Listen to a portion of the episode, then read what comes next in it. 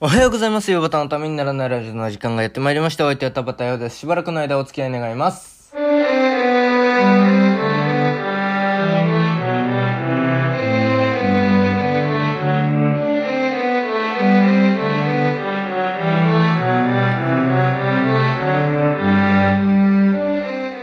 い、改めましておはようございます。田畑ようです。えー、もう今日で1月も終わりということでね、えー、なんか短かったような、長かったような、まあ個人的にはすごい長い1ヶ月でしたね。いやもう本当にこんなずっと何かを待っているっていうことはないので、あのもう前回の緊急事態宣言の時はなんとなく、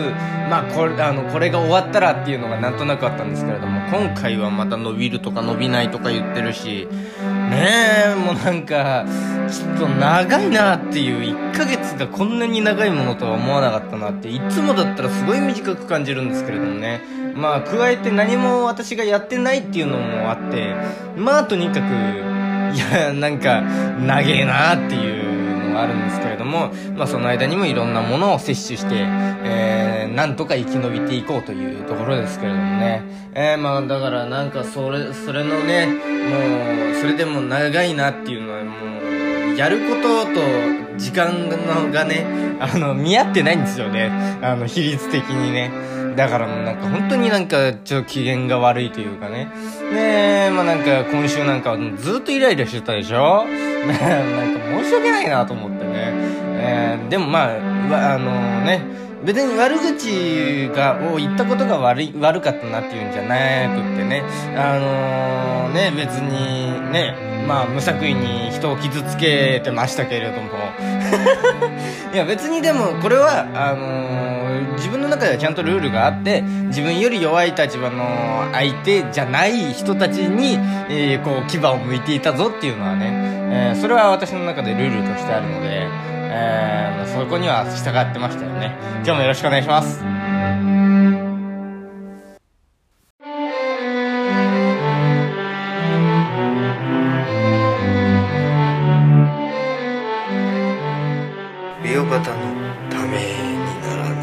いラジオ。いや、本当はね、なんかもう月が綺麗だったとか、あの、雪が降った話、そう、雪が降りましたよね。先日ね。だから雪、あの、東京でも雪が降ったので、東京、横浜でも雪が降ってたので、雪が降った話から雪の日の思い出とかね。あの、よく、あの、月が綺麗だったとか、なんか良くなりそうな話はいくらでもあるんですけれども、まあなんか結果的に無作為に人を傷つけてましたね。いや、まあなんか別に、だまあ、でもさっきも言った通り、自分より弱い立場の人じゃないぞ、相手は全員、もう私なんかより圧倒的に力のある人たちだから、まあそこにか、そこは別にいいだろうと。あのーもう、それはヒップホップ精神ですよね。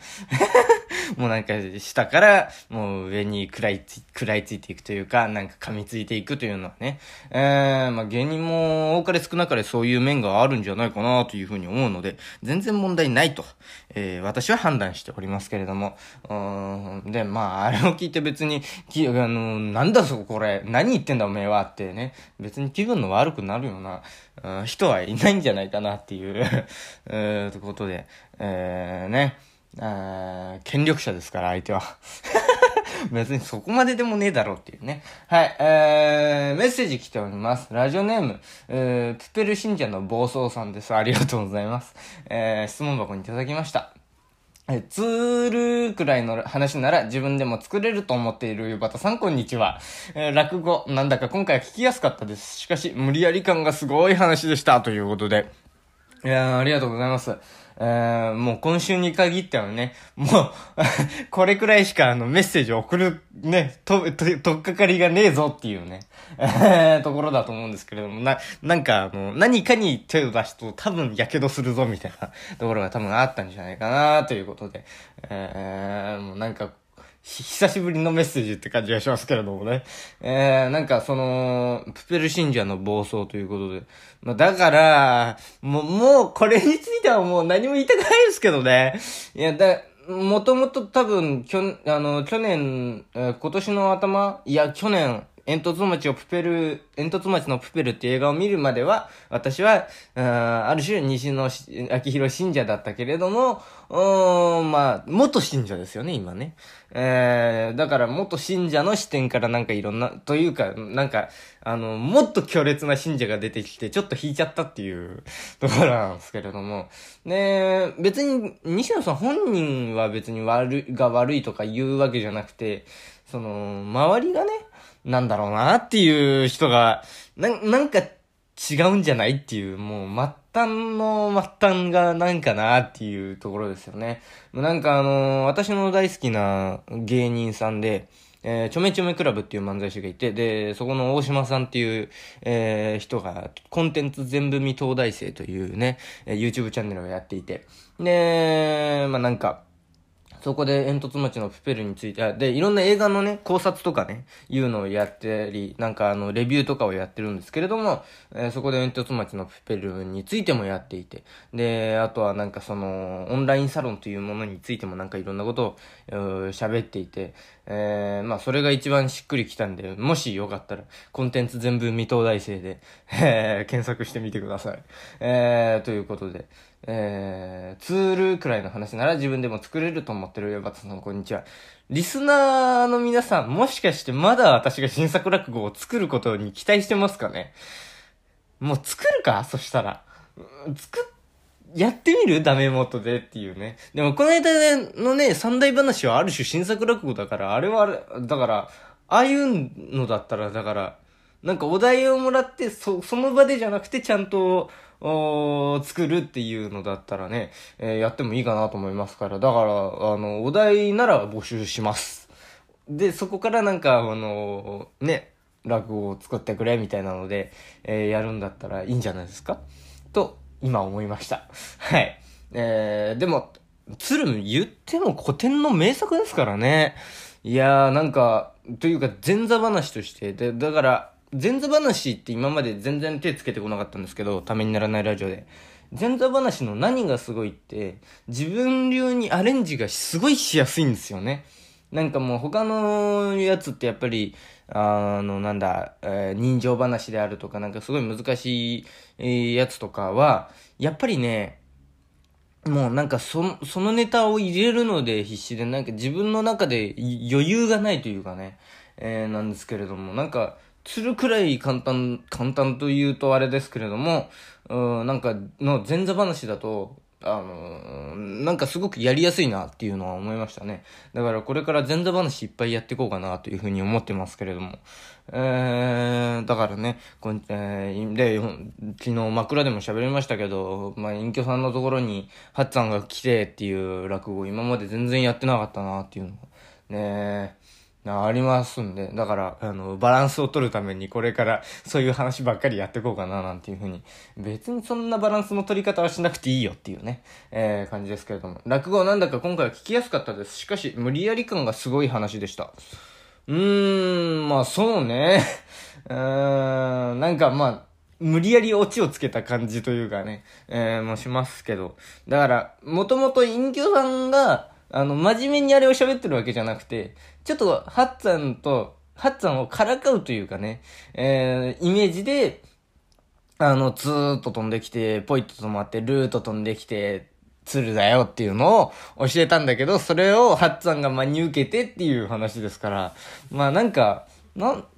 その辺はなんか結構、あの、強引っちゃ強引ですよね。でもなんかあの、本当に、えー、亡くなられた、ね、商店の司会でおなじみの桂歌丸師匠がよくやられてた、えー、は結構なんかこれ持ちネタにしてた印象ありますね。でね、まあ、この鶴をずっと稽古してて、で、一週間稽古してたんですけれども、まあ、楽しい楽しい。やっぱ落語やってる時が一番楽しいなっていうのはね、なんかね、えー、今回鶴やってて思いましたね。なんか今まではなんか、うん、な、なんだろうな、別に楽しくないことはなかったんですけれども、え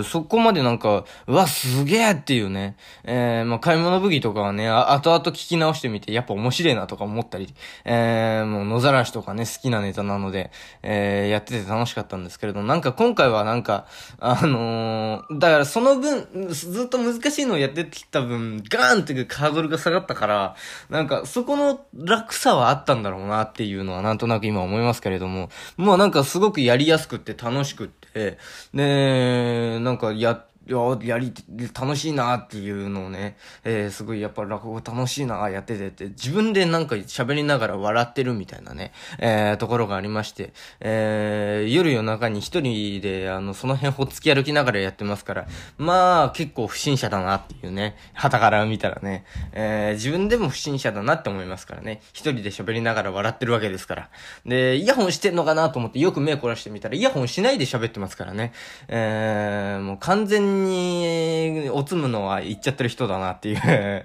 感じがしますけれども、でも本当に楽しくて。で、こう、あ、この間ね、ああの、おとといくらいですかね、こう稽古してたんですよ。一人でこう喋ってね、あーってやってたんですよ。で、そしたら、あの、なんか子供の泣き声がするんですよ。うーん、うーんってもう、その、その、その辺一体に響き渡るような声で、子供が泣いてるわけですよ。で、泣き止まないんですよね。で、こう、いや、大丈夫かなと思って、いや、まあ、泣き止まないのはいいんですけれども、とにかく大声でずーっとなんか泣いてて、な、で、まあなんかその、いろいろあの、時事というか、あの、そういうのをね、なんかあの、虐待であるとかそういうニュースってある、あるし、なんかそういうのになんかあの、そういう電波を張っちゃ、普段から張っちゃってるっていうのもあるんですけれども、それ、なんか、こ、何かことが起きてないかなっていう、ことが起きるっていう言い方も今時しませんけども。だから、なんかそうなんじゃないかなと思って、やばいやばいと思って、ちょ、ちょっとで、落語稽古してたんですけれども、なんかそのテンションでもなくなってきちゃって、え、ど、どうしようと思って。ねえ、まあ、とにかくちょっと様子見に行こうと思って。で、なんか、そういうのが起きてたら、それこそなんかどこかそういうところに連絡しないといけないと思うから、あちょっと見てみようと思って、音のする、でもどこで泣いてるのかがわからないから、あで、まあ、親の声とかも別に聞こえるわけでもなし、えー、で、もう冬ですから窓閉めてますから、なんか、外でなんかあのね、あの、団地ですから、なんかマンションの廊下みたいなところでやってるのかなみたいなのとか、すごいいろんなことをかん、あの、ベランダとかだかもしれないしっていうので、すぐベランダに締め出されたりとかなんかいろん、いろんな状態をね、もうなんか想像しちゃって、大丈夫かなと思って、で、音のその鳴き声のする方にわーって行ったんですよ。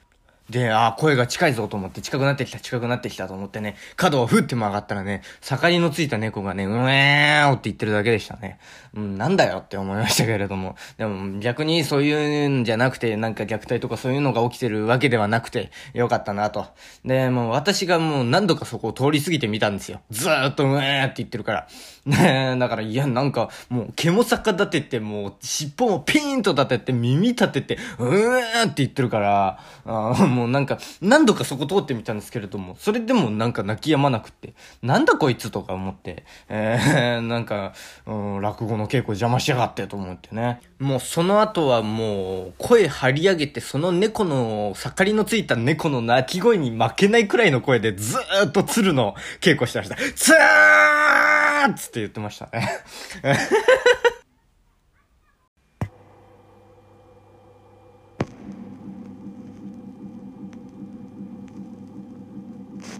ヨバタプレゼンツためにならないラディオ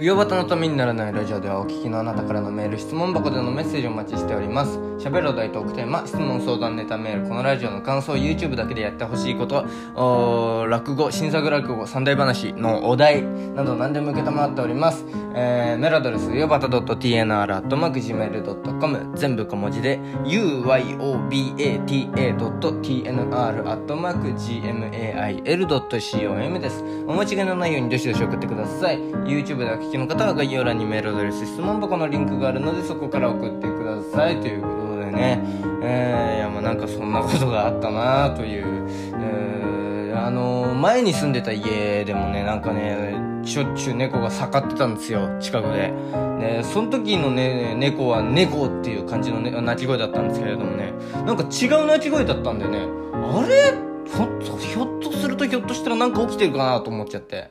えー、何もなくてよかったなっていうね、えー、もうなんか、だから夜夜中のなんか、ま、あの、住宅街にね、盛りのついた猫の鳴き声がね、うえーって響き渡ってましたね。それから、あの、その後々、あの、とある男のね、ツールーっていうのがね、響き渡ってましたね。なんかもう、甚だ近所迷惑な話だなっていう。いや、別にね、うん、そんなようなことがあったなっていうので、うんでも本当にツールの稽古は楽しかったと。えーので、また前座話違うので、えー来週は、あ行きたいと思います。えーあ、あとね、今日久しぶりに落語聞きに行きます。2週間ぶりくらいかな。えー楽しみです。それではまた明日お耳にかかりましょう。お相手は田畑よでした。ありがとうございました。